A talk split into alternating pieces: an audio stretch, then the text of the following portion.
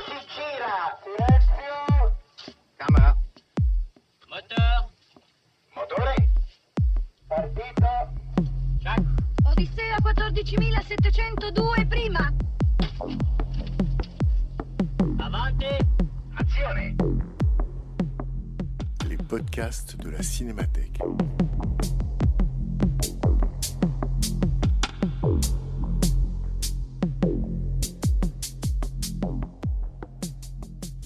2016, la Cinémathèque française invite une personnalité à programmer quelques séances pour parler des films de sa vie. À chaque séance, projection d'un film, suivie d'une prise de parole et d'un dialogue avec les spectateurs.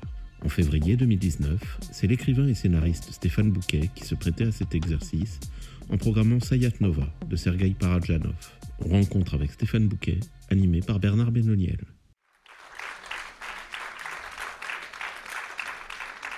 Eh bien, bonsoir. Euh, bah, ravi évidemment de vous voir si nombreux et si nombreux. C'est ça qui est quand même génial avec la programmation de films, c'est qu'on ne sait jamais à quoi s'attendre.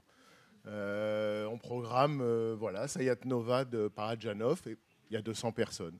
Bon. Mais c'est aussi, me semble-t-il, la vertu de ces programmations un peu buissonnières qui sont dans, les, dans ce qu'on appelle le parlons cinéma avec, c'est-à-dire qu'on lance une fois par programme une invitation à justement un invité, en l'occurrence Stéphane Bouquet, qui est scénariste, écrivain, poète, et qui n'est pas ou qui n'est plus critique de cinéma. Et le principe de ces invitations, c'est justement d'adresser, de s'adresser à quelqu'un qui aime le cinéma en amateur, qui a un rapport fort au film qu'il voit, mais qui n'est pas un critique en exercice, un critique de cinéma en exercice. Ça peut être un mathématicien, un poète, ça peut être euh, un danseur, ça peut être un dessinateur. On a invité toutes sortes de personnalités, et la règle du jeu, vous la connaissez de ces séances, c'est de demander à cet invité de choisir quatre films. Quatre films, quatre séances, un programme de quatre, qui est évidemment euh, restrictif et arbitraire, puisqu'il n'y a pas que quatre films dans la vie de Stéphane Bouquet, il y en a un peu plus. Mais là, le jeu, c'est d'en choisir quatre. Donc on a vu avec lui euh, la dernière fois euh, Stromboli, et puis avant, on avait vu... Qu'est-ce qu'on a vu? Le premier La Ah ligne oui, générale. la ligne générale d'Eisenstein. Et la semaine prochaine, on verra le film des Straub, ses rencontres avec eux. Et puis ce soir, donc, euh, Sayat Nova. Donc je vais laisser évidemment Stéphane euh, euh, présenter le, film ou, présenter ce, petit corpus en vous rappelant évidemment la règle du jeu. On ne dit que quelques mots avant le film, on le regarde ensemble, on fait l'expérience du film ensemble. Et puis après, euh, Stéphane revient avec moi et surtout Stéphane nous prend la parole et dit comme ça euh, euh, un peu les résultats de ses cogitations. Et puis, et suite à ça, évidemment, un dialogue s'installe entre celles et ceux qui sont restés et nous, et lui. Voilà. Stéphane, si tu veux dire quelques mots pour présenter soit Parajanov, soit le film, soit le- l'ensemble. bonsoir. Et en fait, c'est amusant parce que je me suis rendu compte, j'y avais pas pensé avant, euh, en sélectionnant les films, que pour l'instant, les trois films qu'on a vus, c'est trois films qui ont eu des problèmes à la sortie. Puisque la ligne générale, la copie a fini euh, sur les étagères. Puisque Stromboli, le film de Rossellini, il y a deux versions, une version Rossellini et une version euh, RKO euh, qui correspond beaucoup plus à la grammaire hollywoodienne. Et puisque ce film-ci aussi a eu euh, pas mal de problèmes, comme vous le verrez un peu, c'est indiqué au début. En fait, c'est un film qui a été euh, commandé à Parajanov en 1966 par le Goskino, qui à l'époque était euh, la structure d'État qui s'occupait du cinéma en Union soviétique. Et donc, il y avait un département en Arménie. Donc, la Goskino Arménie a commandé ce film à Parajanov en lui demandant un film sur Sayat Nova, qui est un poète euh, du XVIIIe siècle. Et euh, ce qui intéressait le Goskino, c'était que Sayat Nova est quelqu'un qui a écrit en trois langues, dans les trois langues qui étaient parlées dans la région le géorgien, l'arménien et l'azéri, ou l'azerbaïdjanais, on dit un peu les deux, je crois, en français, qui est une langue euh, d'origine turque. Et l'idée de, du Goskino, c'était euh, de vanter les mérites de quelqu'un qui pouvait écrire dans toutes les langues et donc représenter d'une certaine manière la fraternité des peuples. Et donc on a commandé le scénario à Parajanov, qui l'a écrit, et le scénario est passé devant le comité de censure, euh, comme toujours à l'époque, et le comité de censure a dit, bon, euh, peut-être, mais euh, on va le laisser tourner, mais on va être, mais on, on ils ont demandé au Goskino d'Arménie d'être quand même assez vigilant, que le film ne dérive pas vers une forme d'idéalisme ou une forme de, critique du régime. Ce que le Koskino a- d'Arménie n'a pas trop fait, je crois. Et donc le film a été tourné en 66, 67 et 68. Il, a mis assez longtemps à le tourner. Et puis le film a été, prêt. Le film est sorti en Arménie. Et quand les gens du Goskino, pas d'Arménie, mais d'Union soviétique, disons les gens de Moscou, l'ont vu le film, ont trouvé que non, quand même, ça allait pas du tout. Euh, et que bien que le film soit un grand éloge de la matière, donc au fond qu'il corresponde à une espèce d'idée, euh, d'idéologie euh, de l'esthétique, euh, on pourrait dire marxiste, c'est-à-dire vraiment s'ancrer dans la matière pour regarder comment, à partir de la matière, le monde peut évoluer. Donc bien que ce soit un grand film de la matière, en fait, les gens du Goskino trouvaient que c'était un film qui était beaucoup trop religieux et où la matière était beaucoup plus et beaucoup trop traversée par la présence divine, puisque un des grands thèmes euh, qui m'intéressait dans les quatre films que j'ai proposés là à cette sélection, c'était de savoir comment on représente Dieu euh, au cinéma. Et donc le film a été remonté. Euh, c'est-à-dire on a, on a demandé. En fait, il y a trois versions du film. Il y a une première version qui est la version originale qui a disparu. Il y a une deuxième version qui est une version légèrement remontée par Parajanov, qui est celle, la version, disons, on va l'appeler B, qui est celle qu'on va voir, qui fait 78 minutes. Et il y a une troisième version, puisque en fait, on a demandé à Parajanov de remonter le film selon des critères plus euh, euh, idéologiquement corrects, et euh, il a refusé. Et donc, on a donné la copie à quelqu'un qui était chef des, des- un des chefs du Goskino, qui a fait un remontage du film, qui a supprimé 5 minutes et qui a remis le film dans l'ordre. Enfin, qui a essayé de trouver un ordre au film d'une certaine manière, puisque comme vous allez voir, c'est un film où on comprend quand même pas grand-chose, mais c'en est la beauté, puisqu'au fond, le sens passe par ailleurs que par, disons, la, la construction d'un- d'une narration. Et donc, ce, ce- ce personnage qui s'appelle Sergei Yutkevich a, a- a essayé de remonter le film et à lui donner un sens. Euh, je ne crois pas qu'il ait réussi, mais de toute façon, comme c'est pas la copie qu'on va voir, on ne le saura jamais. Enfin, on ne le saura pas ce soir, en tout cas. Et voilà, je vous souhaite une bonne projection et à, Et à tout à l'heure. tout à l'heure. Merci. El un Thank you.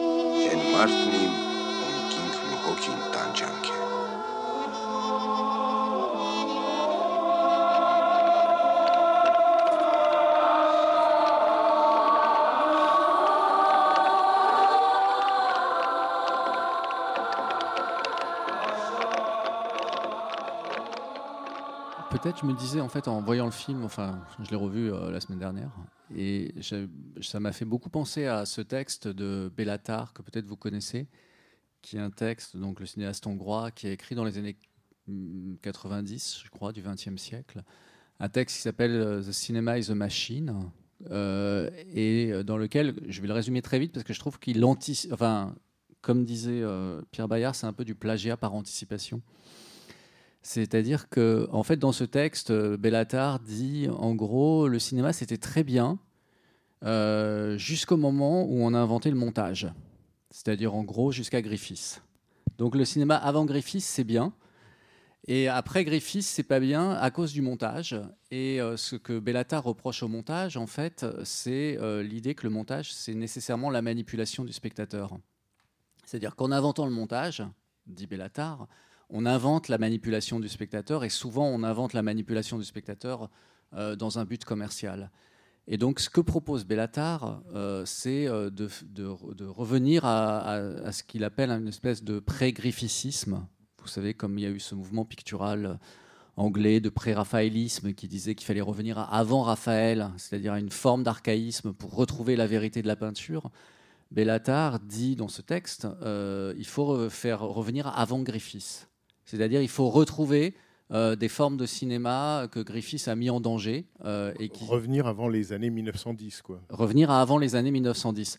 Donc en fait, c'est un peu, je trouve, je trouve que ce texte, il est assez étonnant puisqu'au fond, quand euh, on, on- on- on lit ce texte, vous pouvez lire une traduction française dans le numéro 50 de Trafic, si ça vous intéresse, euh, y a, je trouve qu'il illustre parfaitement euh, ce qu'est en partie le film de Parajdanov, c'est-à-dire que au fond, comme vous l'avez constaté, c'est un film qui, a beaucoup recours à des éléments très archaïques du cinéma, euh, notamment tout le rapport entre euh, théâtralité et euh, cinématographie, euh, puisqu'il y a ces plans frontaux, il y a ces, ces espèces d'es- d'espaces qui sont des espaces qui sont qui aucune perspective, aucune profondeur de champ d'une certaine manière. Et de, c'est pas que évidemment euh, Parajanov ne savait pas faire les profondeurs de champ, puisqu'au fond il y en a deux des profondeurs de champ vraiment importantes dans le film. Ça, ça correspond aux deux moments de la mort. euh, enfin, en tout cas, de, son adieu, de son départ à, euh, à Sayat Nova qui s'en va dans comme ça, dans, la perspective. Et en fait, c'est le seul moment, peut-être, dans, tout le film où on a une perspective un peu classique euh, du cinéma. Euh, et où on voit le personnage s'en éloigner. Donc il y a et l'autre moment où on a quelque chose qui ressemble à une perspective, c'est le moment où on amène le, corps de la princesse. Donc il y a quand même chez, chez Parajanov, évidemment, c'est faire des perspectives et c'est faire des plans classiques au cinéma. Et si je, je- choisit de pas en faire, c'est sans doute pour une bonne raison. Et donc il, il réutilise vraiment des tas d'éléments euh, du euh, cinéma tout à fait archaïque. Donc encore une fois, les plans frontaux, aussi tous ces effets de raccord un peu bizarres qu'on a chez euh, Georges Méliès, par exemple, ces effets de magie un peu rapides. Où il y a, On dans le- appelle le- chez Méliès ce qu'on appelle le changement à vue. Voilà. Euh, C'est-à-dire l'escamotage.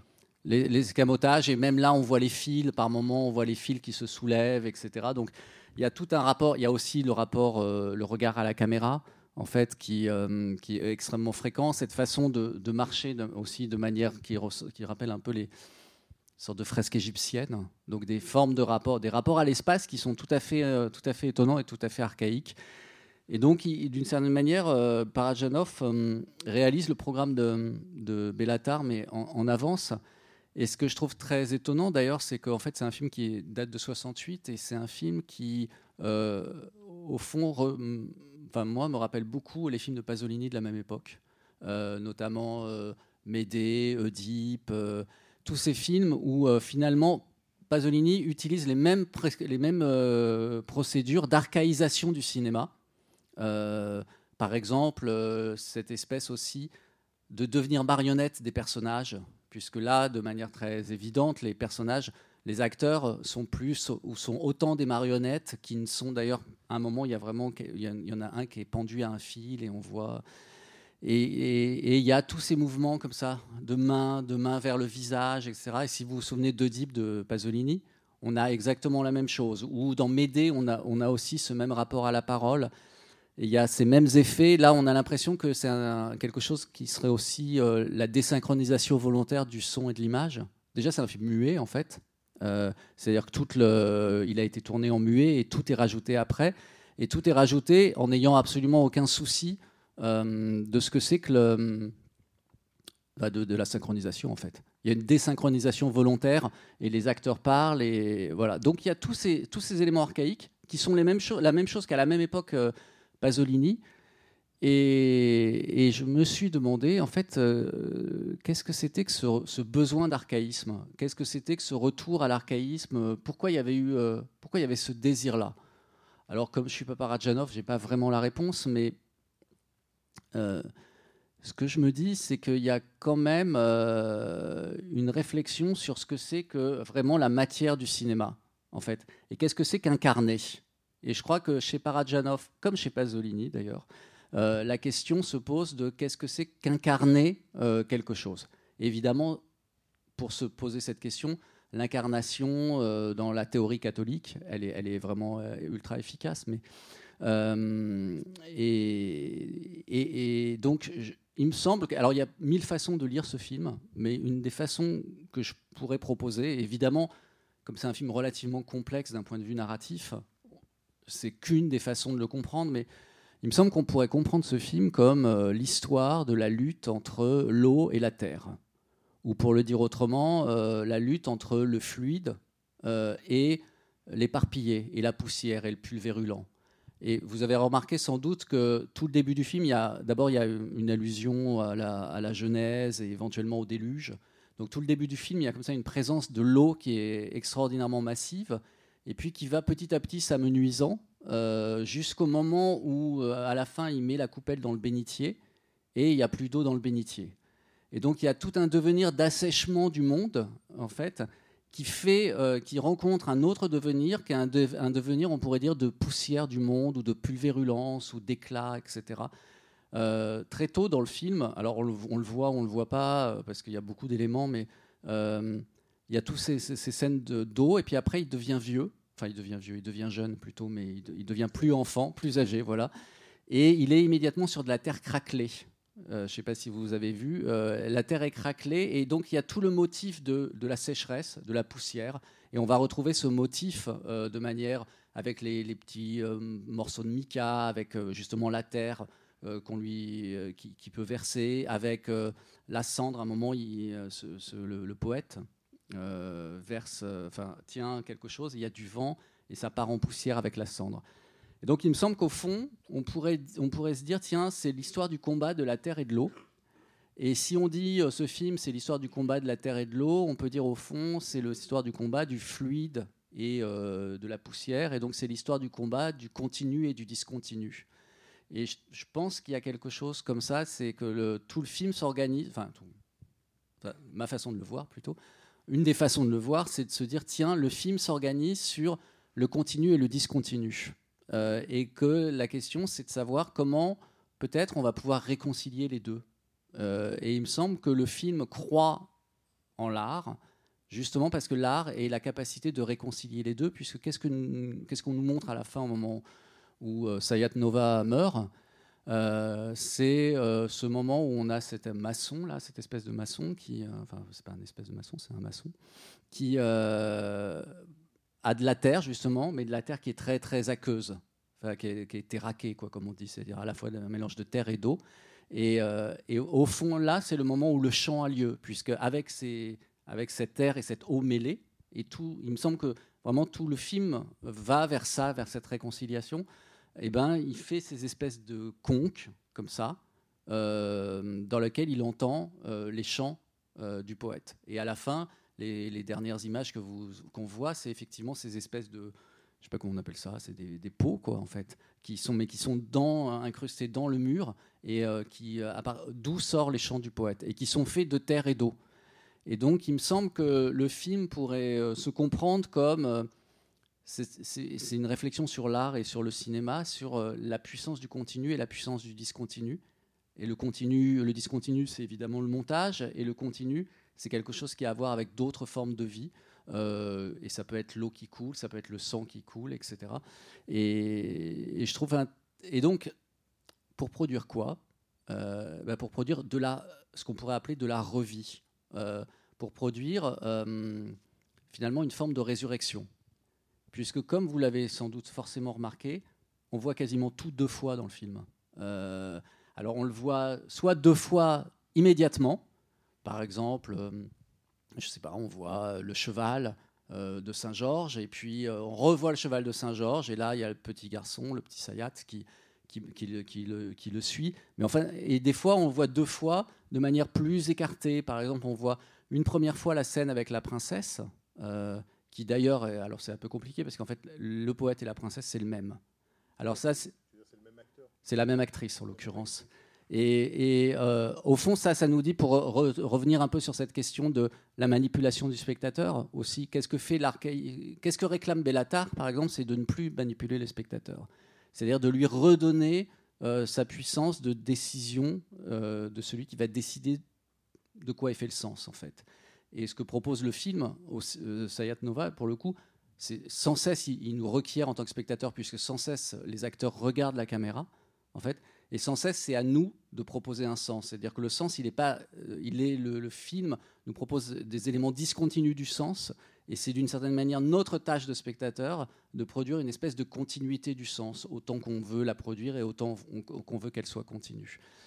Et donc, euh, sur la répétition, oui. Euh, en fait, on voit tout deux fois. En fait, et, au fond, on pourrait dire que alors on pourrait dire que c'est vraiment le discours religieux, c'est-à-dire la résurrection. En fait, Euh, il est ressuscité. Euh, donc euh, tout, événement a lieu deux fois. Tout événement est ressuscité. Mais on peut dire aussi que euh, c'est au fond la puissance de l'art, c'est-à-dire de réussir à, mêler les choses et à les faire re- re- recommencer, renaître, revivre. Et, donc, on peut dire que euh, de ce point de vue-là, c'est vraiment un film sur euh, la puissance matérielle de l'art, c'est-à-dire la, ma- la manière dont l'art est capable d'incarner les choses et de les recréer. C'est un peu comme ça. Alors évidemment, je vois bien, c'est euh, une lecture, on pourrait en faire plein d'autres sur. mais il y a quand même plein d'éléments qui, nous, qui nous mettent en jeu et le continu et le discontinu dès le début. Par exemple, je ne sais pas si vous vous souvenez, il y a le petit garçon qui monte l'échelle. Donc on, voit un plan euh, où il monte l'échelle et on voit le décor derrière, en fait. Et il est dans une sorte de décor d'intérieur. Il y a des tapis qui sont juste derrière lui, etc. Et après, on a un raccord à 180, avec un raccord à 180 degrés. Donc on voit vraiment le, on le voit de l'autre côté, beaucoup plus loin. Et en fait, ça correspond pas du tout au même espace, en fait. Et, donc on a sans cesse des productions comme ça de- d'espaces discontinus. On a la même chose aussi euh, lorsqu'on a euh, Sayat Nova et puis la princesse. En fait, on les voit dans le même espace, ils sont habillés exactement pareil. En plus, c'est les mêmes. On les reconnaît euh, au petit grain de beauté que- qu'elle a sur la joue. Et, euh, donc, en, fait, c'est à nous de construire la continuité de cet espace, en fait. Et donc, il me semble que c'est la puissance de l'art. C'est c'est comme la puissance de la religion, d'une certaine manière, pour Parajanov. C'est-à-dire que c'est ce qui va réussir, malgré tout, à produire de la continuité.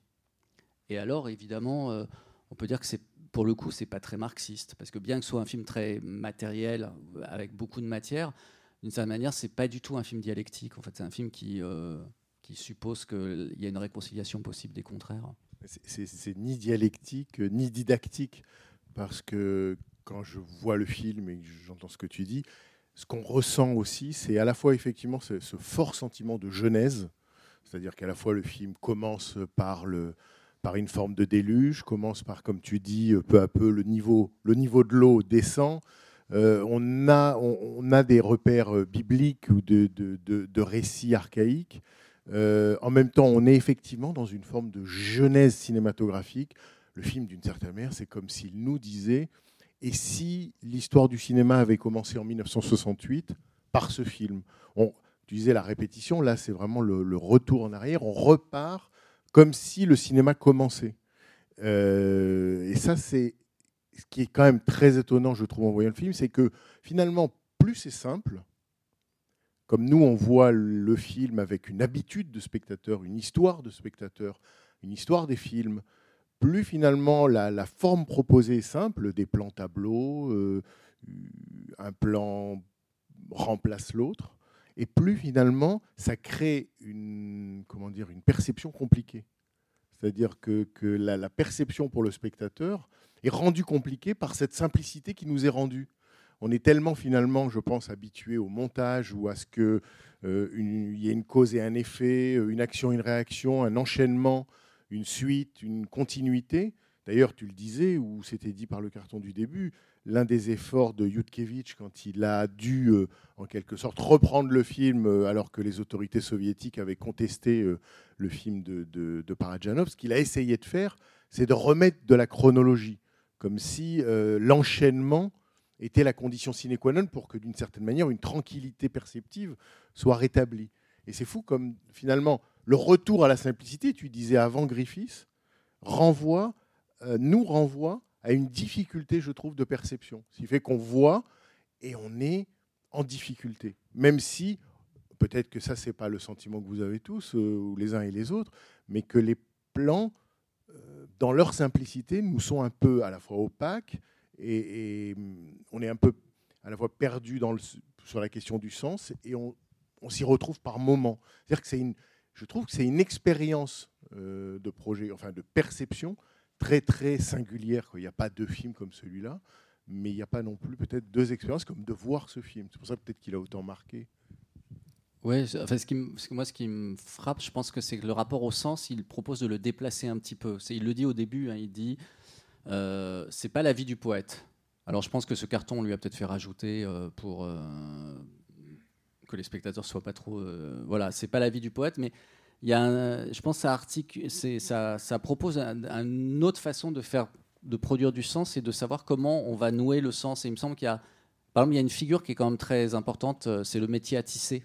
On voit beaucoup de métiers à tisser ou de gens qui filent dans le, fil, dans le film. Pardon. Et, euh, je pense que ça, c'est aussi euh, ces métiers à tisser, ce- ces, ces- ce fi- ces fils qui passent, etc. c'est une façon de nous dire bon ben voilà, euh, le travail du spectateur c'est celui-là. C'est-à-dire aussi, euh, quand même, euh, je pense que c'est un film qui est fait euh, dans un pays totalitaire où la question du sens, bon avant de faire par exemple un scénario, il fallait passer devant une commission de censure. Donc la, question du sens, elle est, elle est quand même lourde de conséquences d'une certaine façon. Et qu'est-ce que ça veut dire de dire à, des spectateurs, ben voilà, je vous donne le fil du métier à tisser et c'est vous qui allez faire le sens et c'est le sens que vous voulez que vous finirez par fabriquer. Donc ça, je trouve c'est. Hum... Il y a une autre chose que je trouve intéressante dans, ce film, c'est qui est assez rare, hein, je crois, c'est que vous avez remarqué au, générique, euh, Parajanov s'intitule chorégraphe, en fait. Et je crois que à, part Gene Kelly, il y a un peu que lui qui, a, qui est en même temps réalisateur et chorégraphe.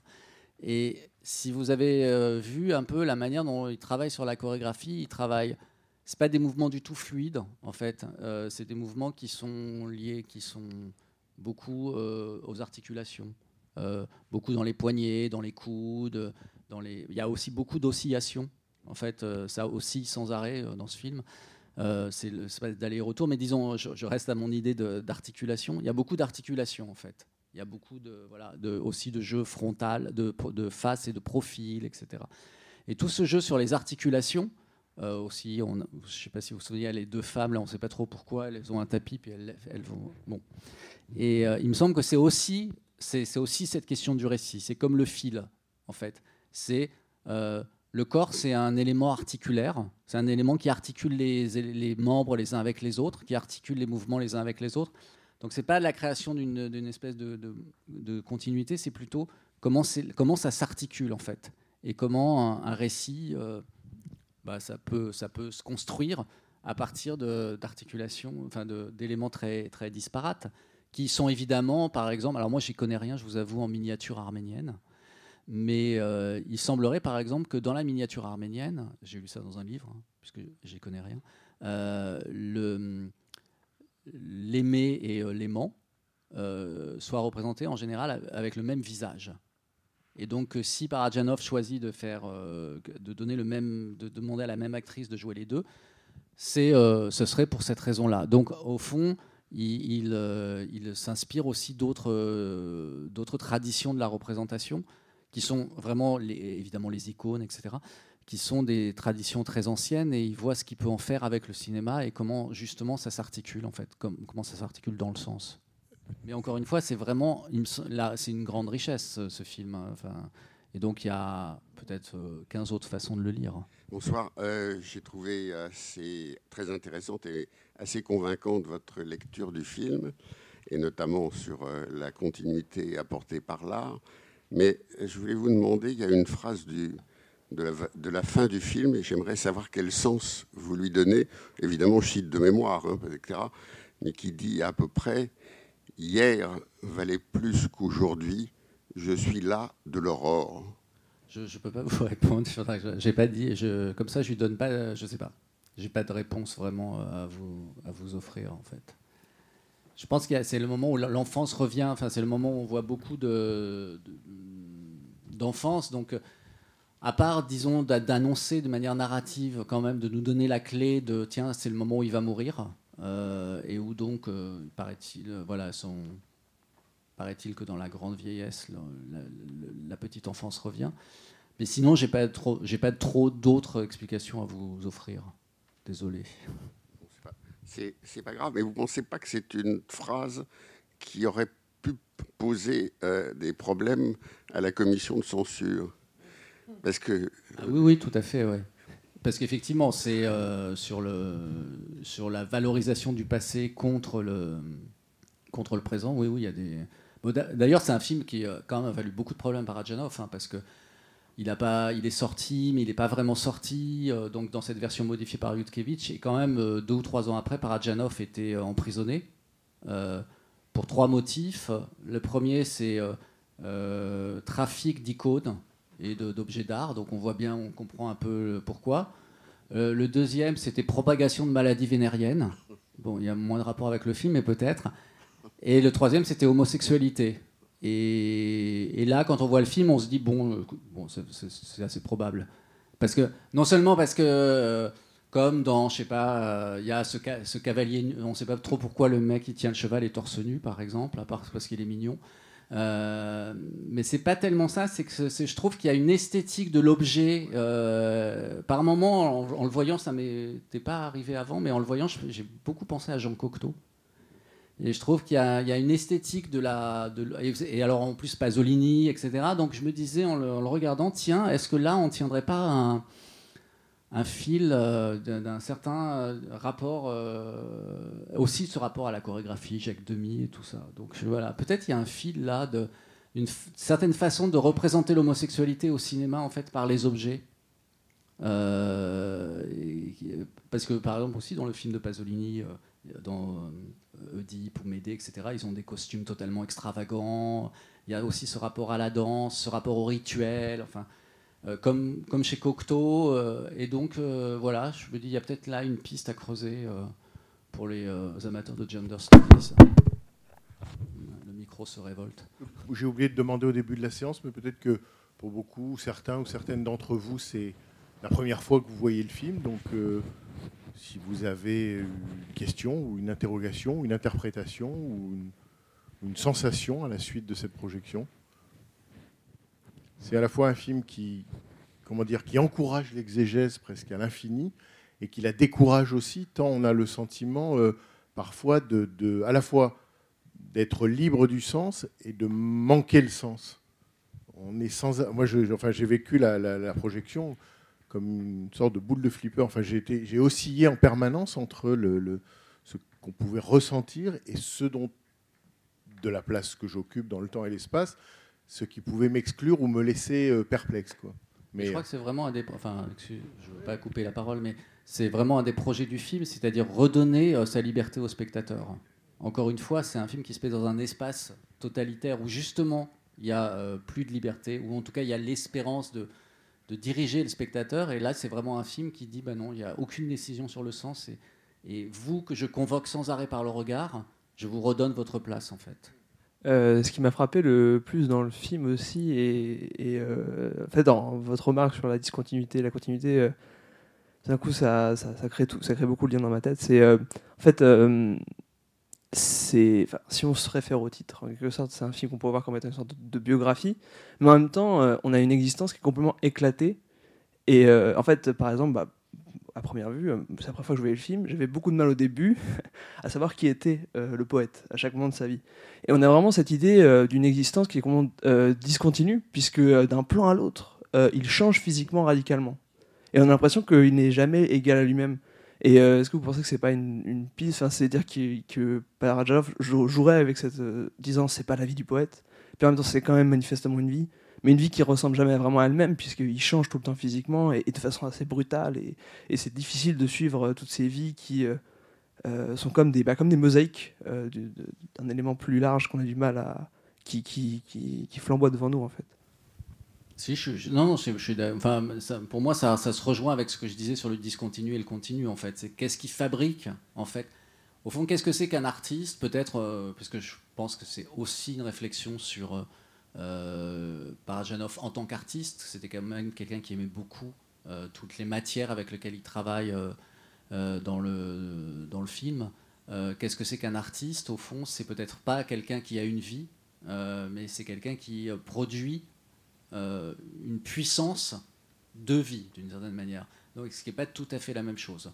Et je pense que c'est un peu ce que, pour moi, c'est un peu comme ça que je comprends le film, c'est-à-dire que c'est pas qu'on a un artiste à sa vie, et c'est pour ça qu'il dit au début, c'est pas la vie du poète aussi, mais en même temps, ça produit une puissance de vie euh, qui traverse, qui est, et dont la réincarnation, on peut dire, euh, ou la résurrection.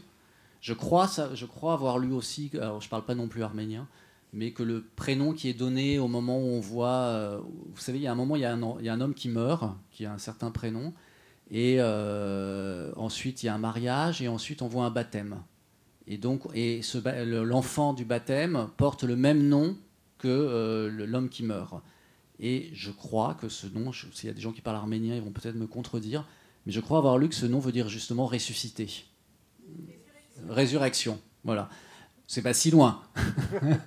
Et, euh, et donc, euh, je pense que vraiment, il y a cette, idée que la, puissance de l'art, c'est d'offrir, de, permettre la résurrection, en fait.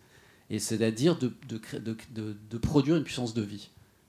Une puissance de vision, parce que moi, ce que je me disais, c'est euh, que ce film n'étant pas la vie du poète, il était peut-être la matérialisation sous nos yeux de ses visions, de la manière dont il voyait. On nous dit c'est une fenêtre sur le monde, mais euh, que peut-être qu'on assistait à des productions d'images.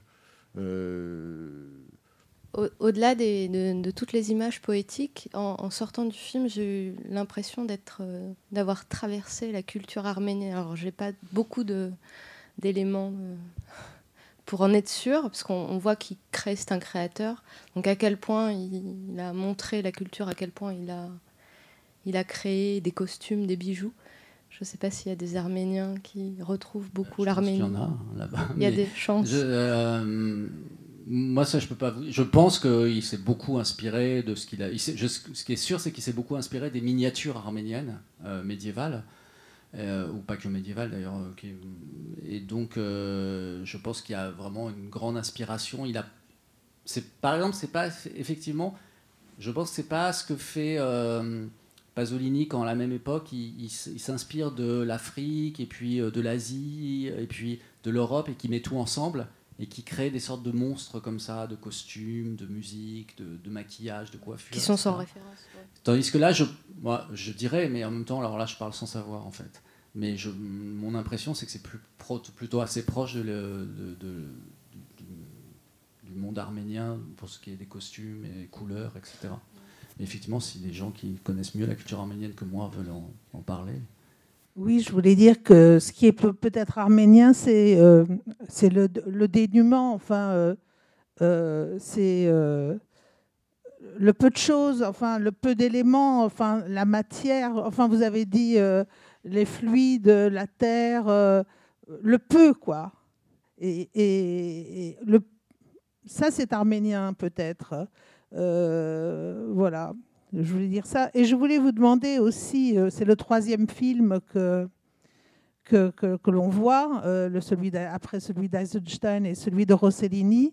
Je voulais savoir comment vous articulez à ce stade le, choix que vous avez fait de ces films. En fait, il y a ce qui m'intéressait enfin, dans, ces trois films et ce qu'on va voir aussi. En fait, l'idée, à vrai dire, m'est venue euh, parce que quand Bernard m'a proposé cette idée, j'ai pensé immédiatement au film des Stropes, ses rencontres avec eux. Le prochain. Et dans ces rencontres avec eux, il y a cette question donc, sur laquelle on reparlera, mais je fais une espèce de divulgachage. euh, de, Qu'est-ce que c'est qu'un des cinéastes marxistes qui filment les dieux païens, en fait? Comment, voilà. Et je me suis dit, tiens, c'est intéressant cette euh, question de la représentation de la divinité. Et je me suis, euh, beaucoup, et je me suis dit, tiens, ce qui m'intéresse au fond, c'est quand la divinité est, repro- est produit, est produite par la matière, en fait. C'est-à-dire que c'est c'est pas une vision spiritualiste de la divinité, c'est une vision matérialiste de la ou des divinités. Et c'est un peu comme ça que j'articule pour l'instant euh, ces trois films et que j'articulerai le quatrième, j'espère, si Dieu me prête vie.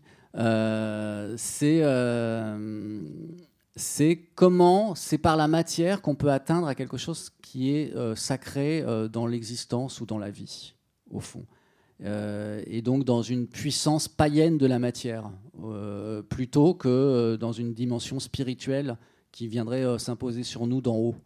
Et ce que je trouve très beau dans Sayat Nova, c'est que c'est vraiment ça, c'est que c'est- par la matière et par ce mélange d'eau et de quelque chose vraiment de simple, hein, comme vous le disiez, de peu, ce mélange d'eau et de terre à la fin, que l'art et donc la, survie et donc d'une certaine manière l'immortalité est assurée en fait. Et voilà, donc c'est comme ça, je ne sais pas si je vous réponds, mais c'est un peu comme ça. Ce qui m'a- ce qui m'intéressait, c'est est-ce qu'on peut avoir une représentation matérielle du divin, c'est-à-dire au fond, à un moment, du coup, j'avais pensé éventuellement montrer euh, euh, le mépris de Godard, parce qu'il y a cette question aussi dans le mépris de Godard, mais après, je me suis dit, c'est vraiment trop connu. Euh, déjà que je présente que des films connus. Euh, et dans le mépris, euh, vous savez, y a, on voit les dieux qui sont dans le jardin. En fait, il y a quelque chose d'assez païen. Et, il y a le producteur qui regarde Brigitte Bardot et qui dit euh, Gods, I like God. Il rit d'ailleurs comme, un- comme une baleine. Alors on, pourrait on peut trouver ça. Fritz Lang trouve ça un peu vulgaire, mais en fait, je crois que c'est Fritz Lang qui a tort. Euh, il rit comme une baleine et il, il regarde Brigitte Bardot et il dit Gods, I like gods. Euh, Dieu, j'aime les dieux. Et en fait, euh, Brigitte Bardot, c'est vraiment la divinité qui est sortie de l'eau. Donc quand Bernard disait le fluide, oui, c'est vrai. Et d'ailleurs, il y a du fluide là dans, dans les trois, dans, les, tous les, dans tous les films en fait que les quatre films que je présente, l'eau en fait est la présence euh, vraiment de l'élément vital, l'élément on- et on, le voit vraiment dans les quatre films. Et là, il y a l'eau, il y a le lait. Dans Stromboli, elle se fait asperger comme ça, donc il y a une espèce de voilà. Enfin, je me répète un peu, mais Oui, vous avez parlé de la matière. Euh, je pense que je, connais très, très mal euh, Sayat Nova, mais j'ai lu un tout petit peu. Mais les gens qui, qui le connaissent, euh, ils, savent que chez Sayat Nova, les, mots, les paroles sont, sont de la matière.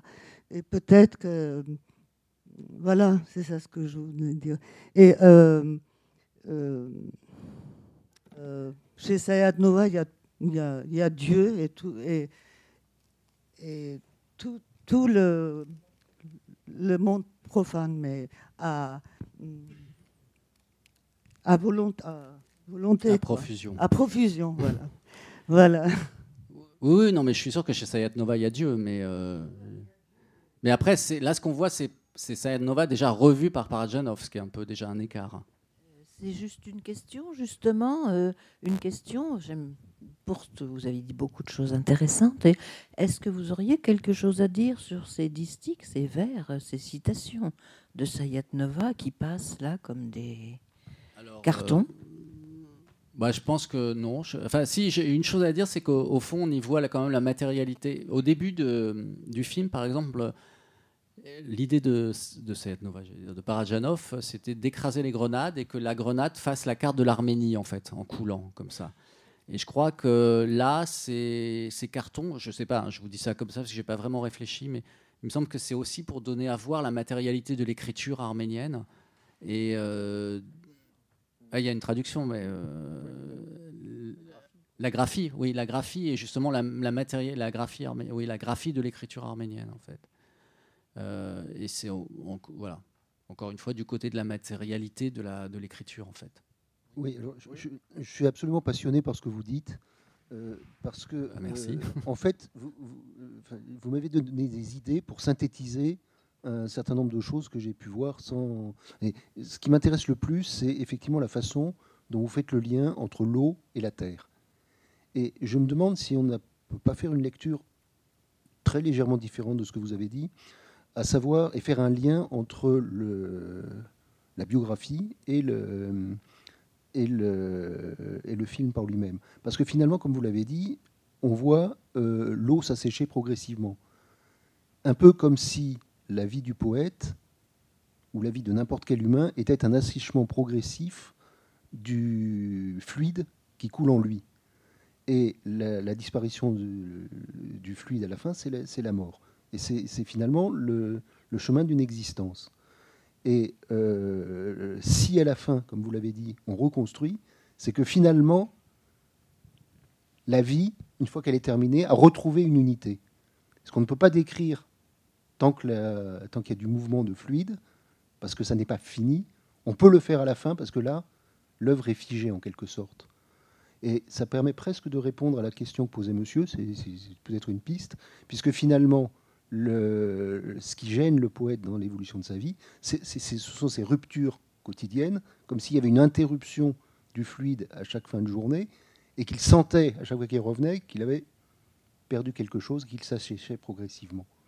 C'est- une, Ah oui, une une lecture qui tient totalement la route. hein. Vraiment- Et euh, bah, du coup, puisque puisqu'on vous a interrogé sur votre euh, programmation, euh, je voulais vous demander si vous avez été tenté de programmer un film de Terrence Malick. Parce qu'il me semble qu'il y a des aussi. Ouais, J'aurais pu y penser. Oui, j'y ai pensé en fait. J'ai pensé que je pouvais programmer la ligne rouge par exemple. Mais même ceux qui suivent, je pense. Même ceux qui suivent, mais je les trouve. Oui, même ceux qui suivent, mais ceux qui suivent, je trouve alors là. Bon, on va pas parler de Terrence Malick là, mais je trouve qu'il est un peu tombé dans l'emphase, quoi. Il y a un truc. euh, euh, je trouve que la ligne rouge, en plus, la voilà, il y a ce côté grec en plus dans la ligne rouge, puisque la ligne rouge c'est l'aurore. Enfin, ça, vient d'un vers d'Homère. Et donc, euh, il y avait aussi ce côté archaïque. J'aime beaucoup ces films-là. Terrence Malick, j'ai un peu plus de mal après. Mais bon, c'est une autre question. C'est pas très intéressant, mes goûts. Euh, C'est pour rebondir par rapport au monsieur et par rapport à vous aussi. Donc là, il n'y a plus le film, on ne le voit plus. Mais quand même, on, le, on l'entend encore, ou on peut-être qu'on le voit encore. Et quand, vous parlez de, de puissance de, de vie et de, de, poussière et de de- d'eau qui coule, en fait, après avoir vu ce film et quand on ne le voit plus ici, euh, il continue quand même à couler. Il continue à se, il continue au fond en soi à, se désagréger. Pour moi, donc il y, a, il y a quelque chose qui est de l'ordre en fait d'abord de, la décomposition, une sorte de, de, de décomposition. On pourrait dire que le corps même du- de, de, de, de Sayat Nova, c'est le corps même du film. Ce corps du film, c'est au fond cet écran, cet écran où les choses, les choses ont coulé, où, son- où l'existence a, a, a- a passé, où son, son existence a, a pris forme. Le film a défilé. Et le film a défilé, oui. Ouais. Et après, ça, après cette, ce- cette vision complètement, pour moi, complètement ahurie d'un tel, tel film qui, dont on pourrait dire qu'il n'est peut-être pas un film aussi, euh, qui est autre chose en tout cas, qui est dans une puissance euh, euh, autre que la, peut-être que le, désir même de, faire un film. Ben, c'est au fond on, pourrait faire rejoindre tout ça dans, comme, vous- dites, euh, puissance de vie, et ben, puissance de mort aussi, puissance de, la puissance de la désintégration, euh, puissance en fait de, l'éclatement en de l'éclatement des, en poussière. euh, comme on, pourrait vraiment le, regarder en regard d'un film de Godard, de, de, prénom, Carmen, où il y a une sorte de d'éclatement des plans, on peut dire, de bris de plans. Ici, lui, euh, il, euh, brise en fait ces plans tableaux, il les brise, euh, comment dire, matériellement. C'est-à-dire qu'on les voit se briser euh, par, comme vous dites, la poussière et l'eau qui coule en fait. Et on voit en fait, moi je continue à voir la- l'eau qui coule et la, et la, pou- et le- la poussière du film se, se, dés- voilà, se Bah, c'est que c'est un film euh, réussi alors. bah, je, je- comme tout le monde s'en va, je vous remercie avant. que- Merci beaucoup, Stéphane. Merci.